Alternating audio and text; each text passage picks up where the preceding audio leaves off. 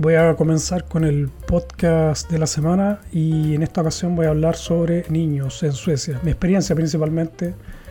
Y esto es a petición de Pau Tello, que me contactó durante la semana y quería saber cómo es eh, el tema de los niños aquí en Suecia. Y he pensado hacer esto en dos partes. Primero voy a contar mi experiencia y después voy a contar qué cosas eh, pueden esperar las personas que migran a Suecia con respecto a los niños, con respecto a la crianza, con respecto a no sé, las posibilidades de desarrollos que tienen y ese tipo de cosas que, obviamente preocupan mucho a las personas que vienen llegando.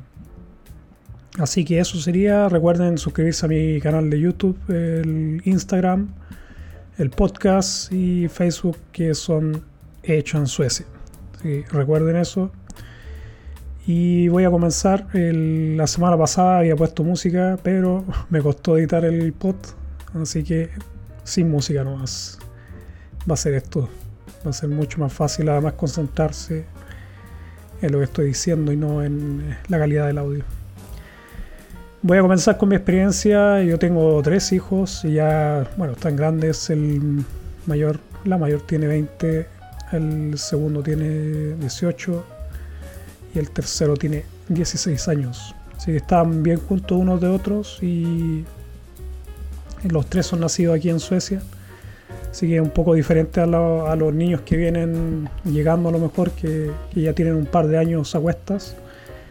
Pero hay algunas cosas que pueden sacar de, mi experiencia, de todas formas. Principalmente fue por mi hijo pequeño, el cual eh, fue eh, durante muchos años a escuelas eh, en inglés. Esto quiere decir que él no sabía sueco a los que tenía 7 años y todavía no sabía sueco. Y la decisión de, enseñarle el inglés primero era principalmente para que aprendiera bien el idioma, porque el, sueco lo iba a aprender tarde o temprano más adelante. Y no nos quisimos apurar con eso. En cambio, nuestro, la, mayor, eh, ella fue íntegramente a, guarderías o förskola, como se llaman aquí, eh, eh, suecas. Solamente hablaba sueco y el segundo alcanzó a ir un tiempo a la guardería inglesa y un fue como mitad y mitad. Mitad a guardería inglesa y mitad a una guardería sueca. Y él aprendió bien sueco, el inglés también, gracias a eso. Pero como les digo, el pequeño no sabía nada de sueco, a los 7 años todavía no, no hablaba. Claro que es, eh, comprendía lo que cuando uno le hablaba, o por lo menos los hermanos cuando hablaban sueco, pero también en casa nosotros hablábamos español. Entonces eh, tienen menos eh, contacto con el, con el, él por lo menos tenía menos contacto con el sueco. Y como les digo, no tuvimos muchos problemas una vez que ya le tocó aprender sueco. Y como le digo, tiene que ser también por el hecho de estar en contacto, a lo mejor de forma, como podríamos decirlo, indirecta con el sueco, a través de la televisión o de los hermanos que también a veces hablaban sueco. Y no le costó mucho. Cuando ya empezó la escuela, la escuela en sueco, él aprendió a los seis meses y ya sabía hablar bien el sueco. No, no tuvo muchos problemas con eso. Y con respecto a las escuelas, para que sepan ustedes que antiguamente habían unos, sistemas de integración para los niños eh, migrantes, a lo mejor que venían recién llegando, como mi hijo que no había aprendido el sueco todavía. Pero ya, ya no se usa mucho eso. Son muy pocas las escuelas que tienen ese sistema. Y generalmente te integran simplemente a las clases normales y obviamente te ayudan un poco con el tema de las calificaciones, o sea, son menos estrictos más que nada. Entonces, vas a tener menos problemas con eso. Y mi recomendación es simplemente tener paciencia, sobre todo si traes a tu hijo, o sea, igual va a generar un, poco de, a lo mejor frustración o estrés en los niños cuando vienen recién llegando además a un nuevo país, pero yo creo que la inmersión directa en el idioma los va a ayudar mucho a, mejorar rápidamente en el idioma. Y es, como les digo, lo que yo vi con mis hijos, no tuvimos muchos problemas en ese sentido. Y después mi, hijo fue eh, a la, estuvo cuánto, cuatro años en una escuela, en escuelas suecas, diferentes escuelas suecas. Y desde qué año fue, del sexto creo que empezó a ir a una, a una escuela eh, en inglés, o sea, la escuela inglesa que hay aquí en, Suecia. Y tenemos una, una, una, imagen positiva de esa escuela, a pesar de que se ha hablado mucho en diferentes, en los medios de comunicación siempre sale a colación esta escuela porque, porque es una escuela privada con fines de lucro y eh, dicen que arreglan las, las calificaciones y todo eso. Pero nosotros tenemos una buena experiencia con esa escuela, eran siempre muy preocupados, eh, siempre que necesitamos apoyo con los niños. Ellos nos lo dieron, así que no, no, no tenemos por qué reclamar, si todo ha funcionado bien. Y mi hijo sabe hablar obviamente muy bien el inglés, el sueco también y el español. Entonces fue positivo haberlo dejado en una escuela inglesa. No nos hemos arrepentido de esa, porque puede ser, por ejemplo, si lo envías a una escuela que, que a lo mejor se vean perjudicados por el sueco, pero no fue el caso de mi hijo y como les digo, nosotros estamos muy contentos con el resultado. O sea, el resultado académico de él es muy bueno. Y bueno, los tres terminaron yendo a la, misma escuela, los tres de mis hijos terminaron yendo a la escuela inglesa y los tres hablan bien el inglés, el sueco y el español. Así que hasta el momento eh, ha estado bien eso. una cosa importante de Suecia aquí con respecto a los niños es que aquí uno aprende muchos idiomas. El tío, estás obligado a aprender el, sueco, obviamente, porque vives en este país, pero también hay muchas clases de inglés, el nivel de inglés es muy bueno para, los niños aquí en Suecia, les enseñan muy bien el idioma.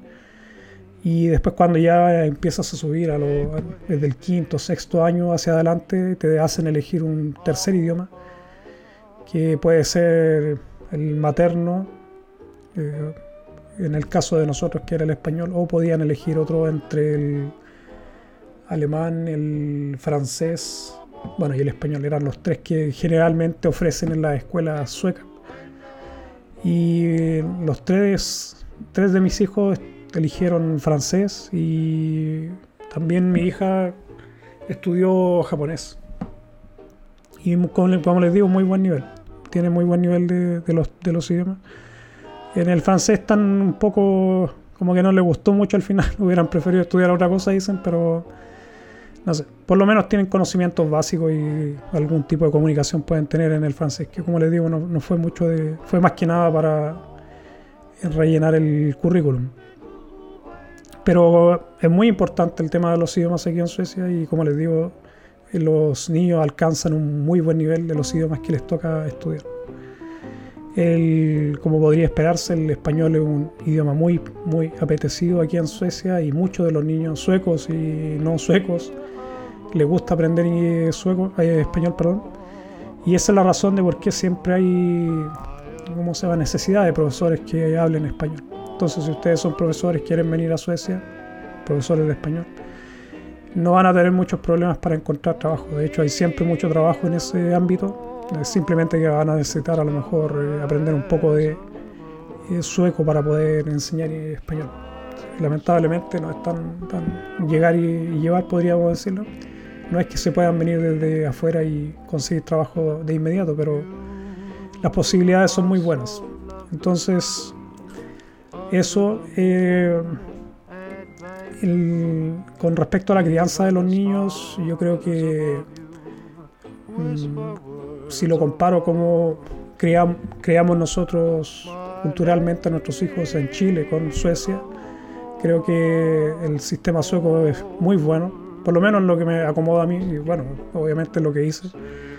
Y es darle mucha libertad a los niños, también hay que eh, enseñarles, yo creo. Bueno, no, no, no todos los niños tienen a lo mejor los mismos padres, pero nosotros éramos bien estrictos en algunos sentidos cuando teníamos que enseñarle a los niños, cuando tenían que aprender modales y ese tipo de cosas, o ser respetuoso con la gente, que es algo que uno trae de, de nuestros países, los latinos sobre todo que son respetuosos de los mayores y ese tipo de cosas. Por lo menos cuando yo era pequeño y así me criaron también. Entonces eso es algo que yo he transmitido a mis hijos y es algo que con mi mujer siempre tuvimos muy presente. Y cada vez que había que corregirlo lo hacíamos sin problemas. y a veces con mano dura. Y eso no es eh, a lo mejor golpeando a los niños, nunca hemos golpeado a nuestros hijos. Y es simplemente hablarles, hacerles entender que está mal lo que están haciendo y, y esto lo hicimos desde muy pequeño, o sea, no, no, no, se la dejamos pasar ni cuando eran bebés. Cuando tenían dos, tres años, ahí ya comenzamos con, nuestro, con, el, con nuestro, nuestra crianza. Y después fue mucho más fácil, o sea, ellos desde muy pequeños sabían lo que estaba bien, lo que estaba mal y lo que nosotros aceptábamos como parte de la conducta. Y eso nos favoreció obviamente mucho con, eh, con, los años, porque hemos tenido muy pocos problemas con nuestros hijos. Eh, mm, no tienen, por lo menos que sepamos nosotros, algún tipo de vicio. No, alcohol beben de vez en cuando, pero siempre, nosotros le hemos hablado del alcohol y de hecho hemos bebido juntos. No tenemos problemas. Incluso el, el menor a veces ha probado un poco. No se lo negamos, pero tampoco obviamente le, le, le damos le damos alcohol, obviamente, si todavía es un niño. Pero sí le hablamos mucho sobre el tema de, por ejemplo, la droga, el alcohol, el comportamiento, a lo mejor afuera, las malas juntas y ese tipo de cosas. Entonces, como, les digo, nosotros hicimos un trabajo desde el comienzo con ellos y fuimos a lo mejor más estrictos que, los suecos.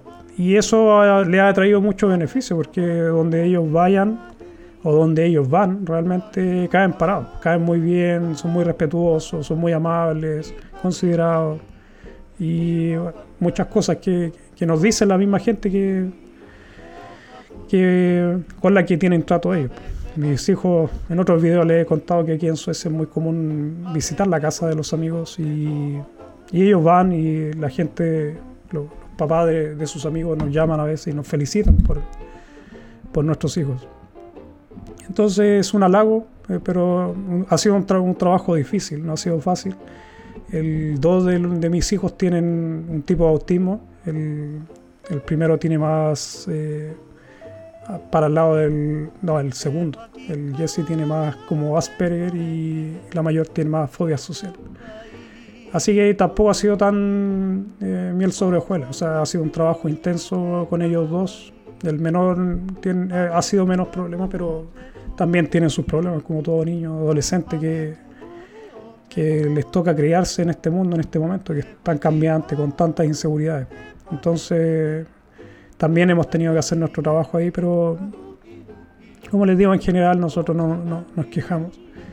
En el tema de los niños que tienen problemas, como nuestros hijos que tenían autismo, y aquí en las escuelas les ofrecen ayuda, eh, no solamente académica, sino que psicológica. Aquí hay el consejero como un tipo de psicólogo que hay en las escuelas que se llama curator, que es muy típico eh, tener un contacto con él, o sea, el alumno con, con el curator y ellos después eh, escalan en la situación a otro sistema que hay de, de, ayuda psicológica a los niños y eso sería el BUP. ¿Qué, se trata? Bon, un, eh, no, eh, pero bueno, es ayuda para los niños, eh, psicológica generalmente. Y ellos te, te, hacen contactar con esta organización que sí toma mucho tiempo, no es algo que sea automático. Así que ahí hay una crítica. A veces los niños necesitan ayuda urgente y no, no se les da aquí en Suecia. toma mucho tiempo el tema del, de la del análisis que se hace de la situación, utredning, que se llama en sueco. Y, por ejemplo, para la mayor tomó creo que un año. Y ella estaba grave, o sea, ella tenía, tuvo igual incluso tendencia a suicidio en algún momento, entonces fue bien, bien grave. Pero al final cuando ya le dieron su ayuda no, no, no, no nos podemos quejar, eh, recibió toda la ayuda que necesitaba, psicólogo, psiquiatra, o sea, todo un equipo de especialistas. Entonces fue lenta la ayuda, sí, pero fue buena una vez que la recibió. Entonces, el segundo fue más que nada un psicólogo, más que nada ha ido al psicólogo hartas veces y también tenía una psicóloga y podía ir a hablar una vez a la semana y eso le ayudó, la terapia psicológica le ayudó bastante. y de él sí fue un poco más, más largo, no, a lo mejor porque no era tan, tan grave, más que nada el tema de la depresión y, y, ese que es algo muy común en los niños que tienen eh, Asperger y ya están en la adolescencia. Entonces esa fue nuestra experiencia, no, como les digo, no ha sido todo, todo bueno, pero no necesariamente por, por, por, vivir en Suecia, creo que eh, todo lo contrario, yo creo que han, nos ha servido estar en este país porque nos han prestado mucha ayuda. Eh, a nosotros también como padres hemos ido a cursos donde nos explicaban, por ejemplo, cuál es, cómo manejar la situación con nuestros hijos y, como les digo, no, no tengo muchas críticas en el tema, eh, creo que es eh, de salud, hospitalario y ese, y ese tipo de cosas, también es muy bueno para los niños, nunca hemos tenido problemas. Eh, la, salud para los niños aquí es de lujo. Yo creo que miles de veces mejor que la para los adultos, que hay muchas críticas ahí. En cambio, los niños aquí sí los cuidan mucho en ese sentido y tienen eh, un hospital, de hecho, por lo menos aquí en Gotemburgo tienen un hospital dedicado a los niños, muy grande, es enorme ese hospital. Y cualquier urgencia, cualquier cosa los llevan y, te, los atienden muy rápido y les dan toda la ayuda. Y una cosa buena también es que todo, todo, todo lo que sea médico de los niños hasta los 18 años es gratis. Entonces uno no se tiene que preocupar de, a lo mejor de los costos de hospitalización, operaciones y ese tipo de cosas. Entonces uno vive bastante bien, con, por lo menos con la seguridad de que eh, van a recibir la ayuda que necesitan a pesar de que a lo mejor en algún momento no tengamos el dinero. También el dentista, eh, reciben dentista hasta los 23, 25 creo, no recuerdo los años, pero ya pasado de los 20 tiene dentista gratis. Y eso redunda en que los niños tienen muy buena salud bucal. Y se agradece, se agradece. En Chile no, no estamos muy lejos de eso. Y es una pena, una pena, es algo que debería, debería ponerse más atención. Creo, creo que eh, evitaría muchos problemas. Yo cuando llegué a, Suecia no, no, me vi los dientes de inmediato, pero con los años me veo obligado a arreglar el tema de los dientes y me costó mucho dinero. Mucho dinero, es carísimo el dentista para los adultos cuando ya sales del, de esta gratuidad. Pero como les digo, como ellos están constantemente yendo al dentista, no tienen muchos problemas dentales. En cambio, yo como venía de otro país, eh, no estuvo, me salió salado. Creo que gasté en total más, de 50 mil colones en el tema de los dientes, en alrededor de 3, 4 años. Si fue mucho dinero y bueno, no me arrepiento del dinero que gasté, estoy muy contento por eso, pero aquí en Suecia es carísimo el tema del dentista para los adultos. No, como les digo, así para los niños, que de eso se trata este programa. Y es muy buena la atención, es simplemente acercarse al dentista local, al dentista de la comuna que te, que te toca y e inscribes a tu hijo y ahí lo llaman regularmente para hacerle controles o los tratamientos dentales que necesita.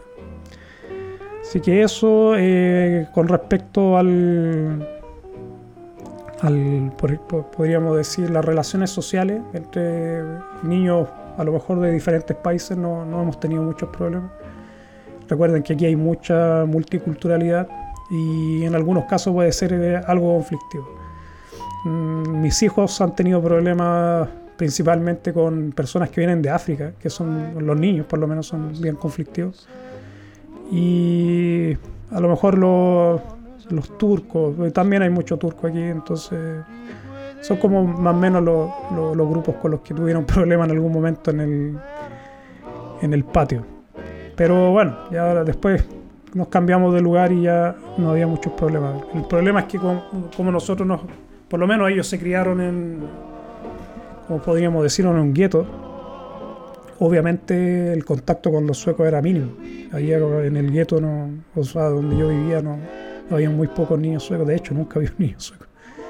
Eran todos inmigrantes, entonces había niños que eran muy conflictivos y no hay que cuidarlos un poco de eso y también de las malas juntas, entonces no, no, los dejábamos salir mucho. Pero después con el... tenían sus amigos, tenían sus amigos, igual era seguro dejarlos salir a pesar de que el sector era muy malo, pero nosotros vivíamos como en un, tipo de condominio que es bien típico aquí en Suecia, que son como un edificio y hay un patio central y está todo como rodeado. Entonces uno desde la ventana puede ver lo que están haciendo en el patio los niños y eso es muy bueno. Con el tema de, de, los derechos de los niños es muy importante que tengan presente que en Suecia se, les da mucha importancia a los derechos de los niños y también el tema del maltrato. Entonces ya más de algunos a lo mejor han escuchado de que en, Noruega te quitan a los niños cuando sufren algún tipo de maltrato, aunque sea psicológico.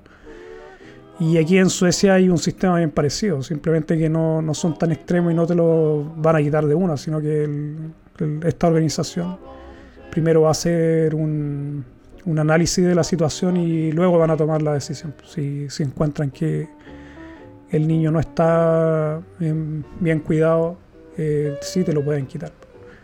Y nosotros también hemos tenido problemas con el con los servicios sociales en este tema, en este tema, por el segundo de nuestros hijos. Él hizo una denuncia de maltrato psicológico y era principalmente porque él tenía Asperger y nosotros no sabíamos. Entonces, cuando nosotros, por ejemplo, decíamos alguna broma o algo sarcástico, él se lo tomaba como literal. Y como no lo sabíamos, no, bueno, tuvimos problemas, él habló con, con, los profesores, los profesores hacen la denuncia y luego llegó la investigación de los servicios sociales. Estuvimos alrededor de seis meses y tuvimos que ir a reuniones con ellos, fueron a casa a revisar cómo vivían nuestros hijos y ese tipo de cosas. Pero como nosotros no teníamos nada que esconder, bueno, no, tampoco nos hicimos mayor problema y esperamos que pasara todo el, el, proceso, que fue muy largo y tampoco muy divertido que te estén investigando, pero es como funciona el sistema acá, no hay que tomárselo también tan a pecho y de una u otra forma también es por el bienestar de ellos, de los niños, porque podría haber sido el caso a lo mejor de que él de verdad haya sufrido maltrato y ahí los ayuda. Entonces nos tocó a nosotros, que a lo mejor es, bueno, era injustificado, pero también se entiende que los sistemas están para eso, para ayudar a los niños que tienen problemas y no solamente a nosotros no ha, pasado eso, o sea, de que nos hayan denunciado a los servicios sociales. Una amiga que también tenía un, bueno, que tiene todavía un hijo autista, también le pasó lo mismo. Por un comentario del niño, el profesor hizo la denuncia y la tuvieron, le investigaron, le hicieron lo mismo que nosotros. Y no sé, me parece que eso es bastante común mientras exista, eh, podríamos decir, algún alguna pista o no, algún, alguna huella de maltrato y eh, son muy eh, prontos, podríamos decir, hábiles los profesores para intervenir, hacer este tipo de denuncias. Que estas, como les digo, son denuncias de profesores que se han hecho. Así que nada, esa ha sido nuestra experiencia. Como les digo, en ese sentido fue un poco agridulce, porque bueno, no teníamos nada que esconder, pero también pasar por ese proceso no fue divertido, menos para mi mujer a ella yo creo que le afectó más que a mí. A mí son cosas que pasan. Y eso, ¿qué más? el tema de cómo uno cría a los niños aquí por el medio ambiente. Los niños son, tienen muchas libertades y eso se refleja también en las personalidades de los niños. Puede ser por el tema religioso, que aquí es muy secular, entonces si ustedes vienen de una familia religiosa, es es muy probable que sus hijos terminen siendo ateos al final por el sistema educacional, porque le enseñan la religión como, como, como si fuera historia matemática, algo así, ¿no? no es como parte de la vida. Entonces, si eres religioso, probablemente te va a costar mucho que tus hijos mantengan la religión, porque la mayoría de sus compañeros no son religiosos. Y nosotros no somos, no somos religiosos, así que no, no hemos tenido ese problema pero le hemos dado la libertad de elegir y mi segundo hijo fue a muchas iglesias buscando eh, fe, buscando la fe, buscando qué, qué religión le quería seguir, porque él estaba interesado en la religión y quería seguir una religión. Y fue creo que a seis, siete denominaciones diferentes de las que hay aquí y no le interesó ninguna al final, pero nosotros no dijimos nada obviamente porque es decisión del A pesar de que estaba niño, le dijimos que era cosa de él, que nosotros no, no nos íbamos a inmiscuir en sus decisiones, sobre todo lo que es religión. Y eso es algo que nosotros les enseñamos de pequeño, es algo que les dijimos que es algo personal. no, no, quisimos dejar que adoctrinarlo más que nada. Lo hemos adoctrinado, entonces los dos primeros dicen que, que, creen en Dios y como les digo, el segundo estaba buscando alguna religión que seguir, pero no, no pasó mucho ahí. Pero el menor, eh, él es ateo, abiertamente ateo. Y como les digo, no es algo que nosotros fomentemos, es simplemente que le hemos dado la libertad de elegir. Y yo creo que es bueno. Bueno, yo fui adoctrinado en algún momento también en la religión y no creo que, esté bien que inmiscuirse en, lo, no sé, en la mente de los niños. Porque es fuerte el tema de la, del adoctrinamiento religioso. Pero bueno, esa fue la decisión que nosotros tomamos, creo que fue acertada, que a la vista porque ellos tienen la decisión de decidir si quieren creer o no. No es algo que nosotros hayamos impuesto. Y como le digo, es otro de los temas que siempre hemos hablado en casa. O sea, nos sentamos y hablamos de la religión, de la espiritualidad más que nada en general. Y somos bien abiertos. Y yo creo que eso también te lo da el país, el hecho de estar en este país te, da una apertura de mente mayor, por lo menos comparada con la que teníamos nosotros en Chile y también puede ser, bueno, la vida ha cambiado, no, no, yo me crié en los años, ¿cuántos? 80 y son bastantes años ya, ha cambiado mucho el mundo y ahora yo creo que son mucho más modernos los niños, los padres, yo me considero bastante liberal en ese sentido en la crianza de mis hijos. Yo creo que hemos hecho un excelente trabajo, no porque lo haya hecho yo, pero por los resultados que vemos de nuestros hijos. Son personas bien responsables, tenemos muy pocas críticas que hacer sobre, sobre ellos. Y más que nada sobre el trabajo que nosotros hicimos como padre, porque uno siempre como padre se cuestiona si está haciendo las cosas bien o, no. Y por lo menos yo, por, mi, por mi parte, pienso que hemos hecho bastante bien el, el trabajo a pesar de que ellos podrían haber sentido, por ejemplo, el, desarraigo y ese tipo de cosas muy típicas de, las familias que, vienen de afuera, de otros países. Y también el tema del desarraigo en algunas familias es, bien difícil, pero eso va a depender también de los padres. Nosotros a nuestros hijos los criamos más que nada en un mundo internacional. El, hecho de enseñarles inglés o de que aprendieran bien en inglés eh, les ha servido a sentirse más internacional, más que pertenecer a un país.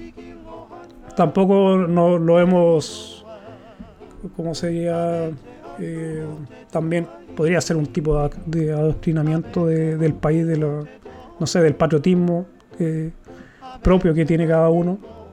Y hicimos un trabajo consciente de no, por, ejemplo, que algo que hicieron, por ejemplo, con mi mujer fue meter el, país de uno, de origen de uno, como si fuera un país ideal que tiene muchas cosas buenas y uno tiene a las personas que quiere y siempre está esa, ese anhelo de volver a, la tierra de uno, pero también hay que darse cuenta de que estos niños no se criaron en ese país, no tienen los mismos ideales, no piensan igual. Y yo creo que está muy mal tratar de, de, hacerlos que sigan soñando en un país que no existe para ellos. Y eso es lo que hicimos con ellos. Nosotros no, no celebramos casi ninguna festividad chilena ellos la conocen, eh, hemos ido, por ejemplo, a las celebraciones de las fiestas patrias que, en Chile son muy importantes. Y hemos ido un par de veces, pero no es algo que, yo disfrute o que ellos disfruten. No, es porque no sea patriota, pero no, vivo en Chile, no, no sé. También no, nunca es una buena época porque es en septiembre y generalmente está lloviendo, está frío. Y uno tiene cosas que hacer también. Pero no sé, puede ser también que yo sea poco patriota, ¿no? Creo, creo que ya vivo en otro país que lo, mejor es un poco desapegarse del, país de origen, porque eso te ayuda, te, ayuda psicológicamente, yo creo, por lo menos a mí me ha ayudado bastante a, sobrellevar el, que sea la soledad, porque yo tengo, claro, mi familia cercana, pero todos mis hermanos, que son muchos, y mis padres viven en Chile no tengo ningún familiar directo mío viviendo en, Suecia. Entonces eso a veces es un poco difícil. En el, caso de mi mujer, ella tiene familiares, están sus padres, tiene tíos, primos y todo. Entonces para ella es mucho más fácil. Y a ellos les costó. A mi mujer, eh, los padres eh, la obligaban a seguir las reglas de Chile dentro de casa. cuando ellos entraban a casa tenían que hablar español, tenían que seguir las costumbres chilenas y la crianza chilena, por, decirlo así. Y afuera, cuando estaban eh, fuera de casa, tenían que comportarse de otra forma. Y eso es algo que nosotros no, no hicimos, no, no, no dijimos no, no es bueno hacer eso, por lo menos lo que yo pienso, y creo que nos ha resultado bastante bien. En el tema del desarraigo, nuestros hijos no tienen muchos problemas, son, se consideran suecos, simplemente que los padres son eh, de afuera, de extranjeros. Y yo creo que les ha ayudado eso. Ellos tienen muy pocos problemas con el tema del, del desarraigo, por lo mismo, porque no, están, no tienen una conexión muy fuerte con el país nuestro, con el país mío y de mi mujer. Simplemente que ellos se criaron aquí. Y eso yo creo que es importante, que tienen que considerar cómo quieren criar a sus hijos. Yo creo que, como les digo, la alternativa de nosotros fue criarlos más en un ambiente internacional y se rodean de suecos, de niños de otros países sin problema y, como les digo, se han sabido adaptar muy bien a esto. Así que eso sería. ¿Qué otra cosa podría hablar de con respecto a los niños? No, yo creo que ya está bien. Sería más o menos eso. la próxima semana voy a hablar sobre. También sobre los niños, pero voy a hablar más que nada de los beneficios que hay aquí en Suecia cómo es para los comunitarios a lo mejor traer hijos, que era una de las preguntas que me había hecho Pau, que quería saber cómo es traer niños aquí. Eso lo voy a investigar un poco más en profundidad y les voy a dar una, un reporte más que nada de las cosas que, a las que pueden acceder siendo comunitarios aquí en Suecia. Y bueno, también a las personas que no son comunitarios también les voy a contar cómo funciona el tema de traer niños desde afuera. Así que eso sería, este sería el podcast de esta semana. Recuerden suscribirse a mi canal en YouTube, eh, Facebook, Instagram y todos como el hecho en Suecia. Voy a saludar a la gente aquí. Está Piero, Kelly, Virginia. ¿Están? Saludos a ustedes. Tienen algunas preguntas, las dejan ahí y se las contesto en este momento. Aquí está Kelly, que es una buena pregunta. Mira, pregunta: Hola, ¿sería bueno ponerle una maestra que le ayude con el idioma en lo que empieza la escuela? Eh, yo creo que no. Yo creo que no es necesario. depende también mucho de la edad, pero incluso, incluso si son adultos o son grandes. Eh, yo creo que la inmersión, o sea, entrar de lleno al idioma, eh, les enseña mucho mejor que un profesor. Que mucho, yo es algo que hice personalmente, yo estudié el, sueco, más que nada lo aprendí así, eh, inmersión. Tenía que ir a clases, estudié muchas cosas diferentes y siempre tenía contacto con bueno, diferentes alumnos, profesores, con gente. Y esa fue la forma que, que me sirvió bastante para aprender el sueco. Eh, a pesar de que a mí no me gustaba mucho aprender el sueco, creo que si hubiera tenido ganas lo hubiera hecho muy rápido. Pero mm, aprendí bien, bien el sueco, no, no, me quejo. Tengo un buen nivel de, sueco en general. A lo mejor en la pronunciación siempre he tenido nunca me he dado el trabajo de a, lo mejor aprender a pronunciar ciertas palabras que son más complicadas para pronunciar, sobre todo para los hispanohablantes que es normal. En cualquier idioma tienes palabras que, que, te va a costar pronunciar, principalmente porque eh, tú tienes una construcción diferente de, lo, de la musculatura en la cara. Entonces eso hace que sea a veces muy difícil generar ciertos sonidos. Pero en general no, no me quejo, tengo buen nivel, estudié en la universidad aquí en, en sueco y no, no tuve nunca problemas con el tema de, del sueco en el hablado, ni en el escrito, ni en lectura también soy muy bueno. Pero como te digo, estuve muchos años, pero yo creo que la inmersión es mucho mejor que tener un profesor que le esté diciendo eh, cómo aprender un idioma. Sobre todo para los niños, yo creo que para los niños es mucho más eh, automático. Yo, como les digo, mi hijo en seis meses estaba hablando sin problema, sin problema el sueco Incluso no tenía el acento ni nada. Claro, estaba muy pequeño, empezó a los, ¿cuántos? Siete años, empezó a aprender sueco. Pero si eres un poco mayor, tampoco creo que, sea necesario ponerles profesores. Van a aprender en la escuela, van a tener mucho más contacto ahí. Yo creo que ahí, eh, como Kelly pregunta, yo creo que es una... genera mucha ansiedad el tema del, del idioma en, los padres que vienen llegando, pero yo creo que tienen que tomárselo con calma y darles el tiempo, lo van a aprender. Y como les digo, la experiencia que nosotros tenemos con nuestros hijos, a pesar de que ellos son suecos y se han criado aquí, el menor, como les digo, no hablaba nada de sueco a los 6, 7 años. Y a los 6 meses aprendió. Y es una historia que he escuchado muchas veces de niños que vienen llegando de afuera sin saber, sin haber escuchado nunca nada de sueco y a los 6 meses ya están hablando perfecto el sueco. A los niños se les hace muy, muy, muy fácil. Y a los jóvenes también, a los jóvenes, a los adultos. No, los adultos menos, menos, pero los jóvenes también, yo me he dado cuenta que aprenden muy rápido. Conozco jóvenes que tienen 13, con 16 años, ya a los 2, 3 años de vivir aquí ya están hablando casi perfecto el sueco. Entonces ahí no, yo creo que no hay que tener mucho, mucha ansiedad, dejarlos que, que tengan el contacto con el sueco, escuchar a lo mejor televisión en sueco, la radio. Y más que el consejo mío, que también es el consejo que le he dado a la gente cuando hemos hecho estos cursos de, de sueco que, o encuentros más que nada, más que cursos de, que he hecho en, algunos, en algún momento de, este, de esta historia del canal. El, más que nada yo les digo que aprendan vocabulario. El vocabulario es lo más importante, eso es lo que te va a ayudar más rápido a aprender el idioma. Entonces, más, más que preocuparse de la gramática, o de la pronunciación al comienzo, más que nada aprendan vocabulario y se les va a hacer muy fácil aprender el sueco después. Eh, Kelly me pregunta nuevamente, perfecto, dice, muchísimas gracias Beto. Una pregunta más, si mi niño termina su tercer grado en nuestro país, ¿allá empezará en cuarto o lo retrasan? El sistema aquí en Suecia es diferente a la mayoría de los países, no sé cómo, cómo será en tu país, pero aquí son empieza la escuela desde el 0 hasta, hasta el 9 esa es la cantidad de años que tienen. Y eh, por lo que tengo entendido, la mayoría de, las veces si tú tienes, tienes un sistema en, la escuela, había un mosquito, hace mucho calor y hay mosquitos, tengo abierto, me está ahí sacando sangre. Generalmente tienen un año menos de un año menos de, de primaria, podríamos decirlo.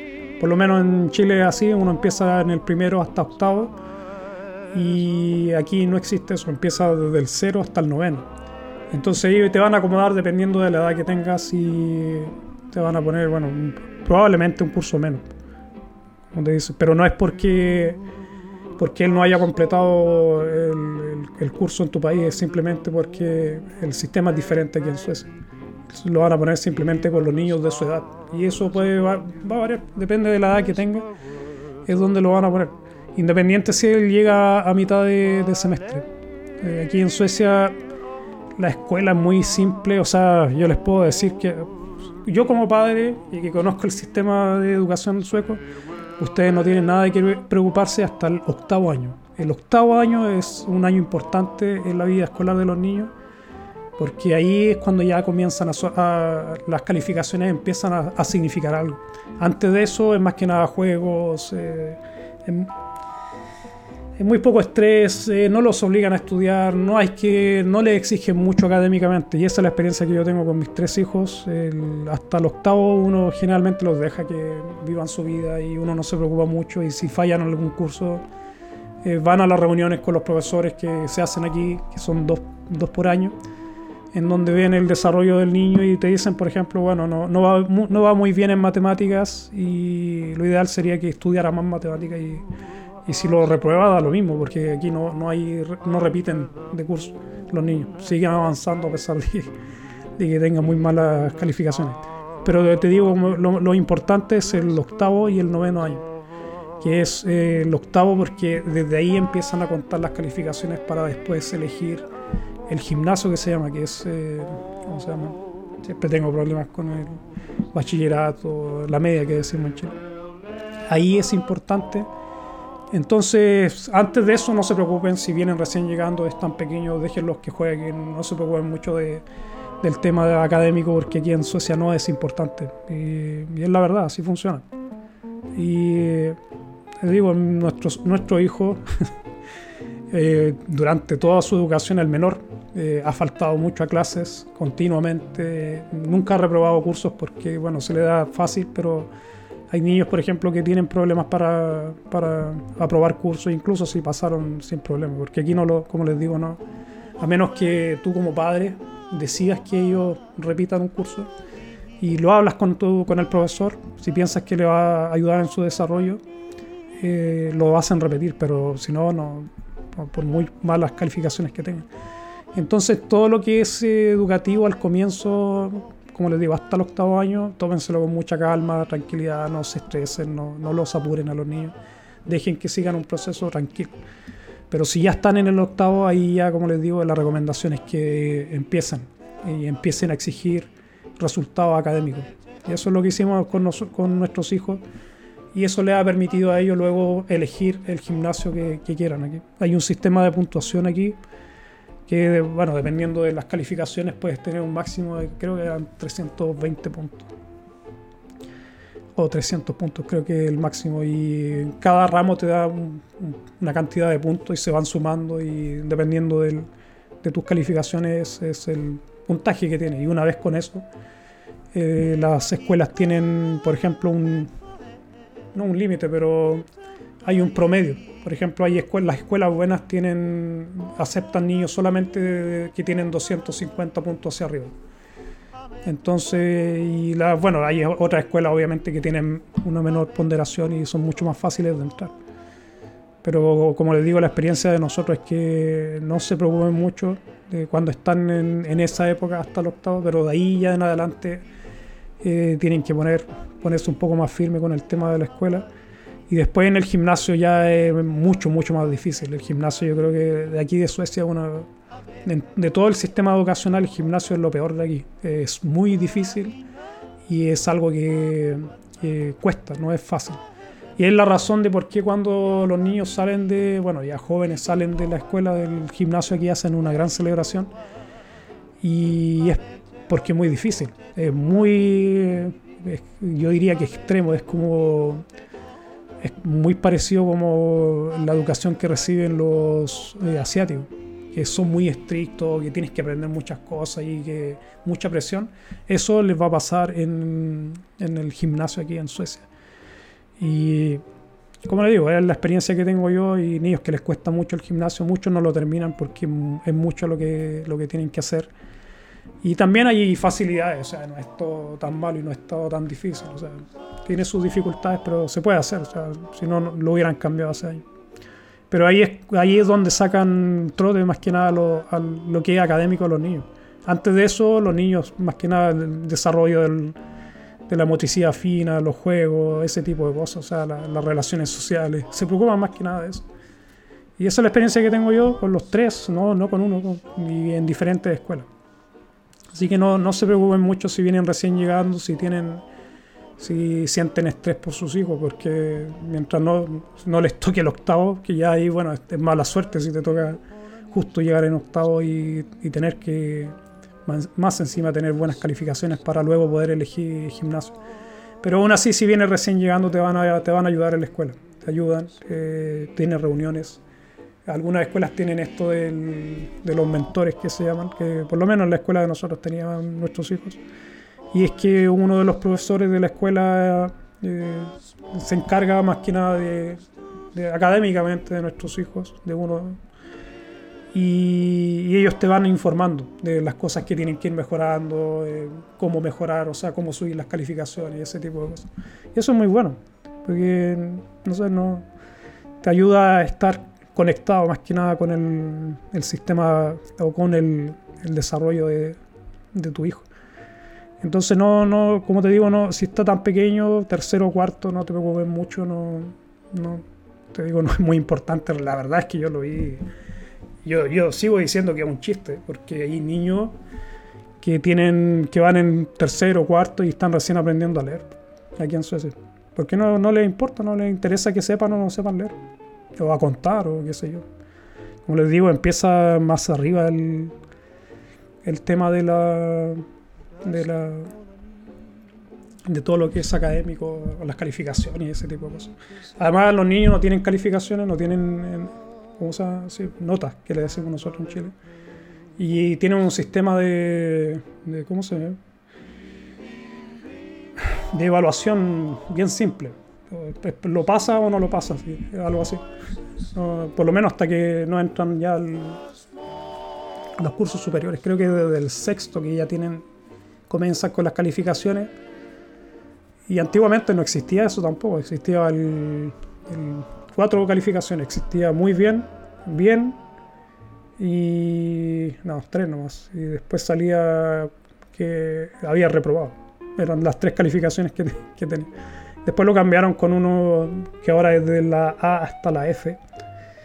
Y hay una evaluación. Cada vez que tú haces una prueba no es simplemente que tú te sacas, si, las tienes todas buenas, te sacas una, simplemente puedes tener menos, no, no, responder todas las preguntas bien, pero hacen una evaluación de tus conocimientos y te pueden dar de todas formas la dependiendo del modelo que tengan.